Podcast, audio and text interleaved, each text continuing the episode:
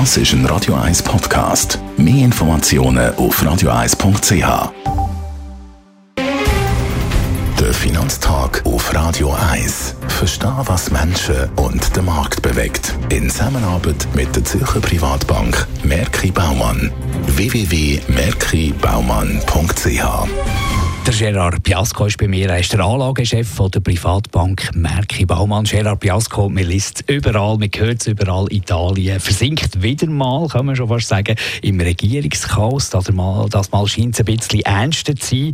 Was ist da eigentlich los in Italien? Ja, der Hintergrund ist natürlich, dass äh, die Bevölkerung äh, ist ziemlich wütig ist. Sie haben mit über 50 Prozent äh, Mehrheit Protestparteien gewählt äh, bei den letzten Wahlen im März. Ich habe damals darauf aufmerksam gemacht, Bella Italia Fragezeichen, das wird das Problem für Finanzmärkte werden, der Ausgang der Wahlen.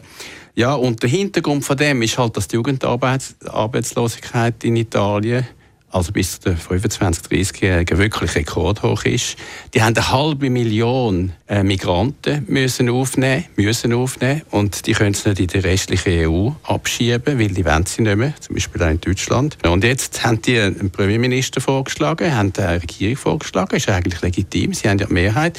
Und der Mattarella, der italienische Präsident, hat gesagt, nein, machen wir nicht er sagt jetzt, es gibt einen anderen Premierminister. Und das führt natürlich jetzt in den nächsten Tagen zu großen Demonstrationen und hat natürlich Auswirkungen. Was heißt das für die ganzen Finanzmärkte, die Konfusion, die wir jetzt hier haben in Italien? Ich glaube, man sollte es nicht ganz unterschätzen.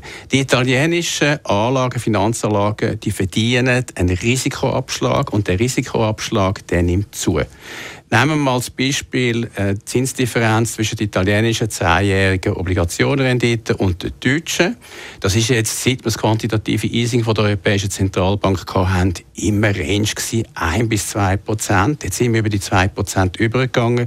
Ich gehe davon aus, dass wir jetzt eine neue Range werden haben, 2 bis 3 Prozent, eventuell 3,5 Prozent. Anders gesagt, die italienischen zehnjährigen Regierungsobligationen verdienen jetzt einen Risikoabschlag von ungefähr 4 bis 8 Prozent. Das ist das Abwärtsrisiko. Und auch bei der italienischen, beim italienischen Aktienmarkt gegenüber dem europäischen Aktienmarkt ist die Tendenz abwärts gerichtet. Eine schlechtere Performance. Ich glaube, das Risiko für den italienischen Aktienmarkt gegenüber dem Rest von Europa ist mindestens 4 Prozent, auch eventuell 8 Prozent für die nächsten Wochen, weil die Unsicherheit wird noch zunehmen. Es drückt natürlich auch auf den Euro gegen Schweizer Franken zum Beispiel. Da kommt wieder der sichere Hafen Schweizer Franken ins Spiel, wenn politische Unsicherheiten zunehmen in Europa, in der Eurozone, wegen Italien, ist der Euro nochmal aus politischen Gründen kurzfristig noch mehr unter Druck. Wird uns also noch ein beschäftigen, das Thema Italien. Danke vielmals für die Einschätzung und Ausführungen. Gerard Piasco,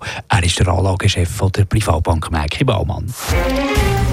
Der Finanztag gibt es auch als Podcast auf radioeis.ch. Präsentiert von der Zürcher Privatbank Merki Baumann.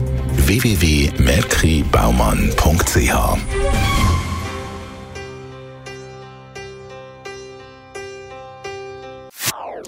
Das ist ein Radio 1 Podcast. Mehr Informationen auf radioeis.ch.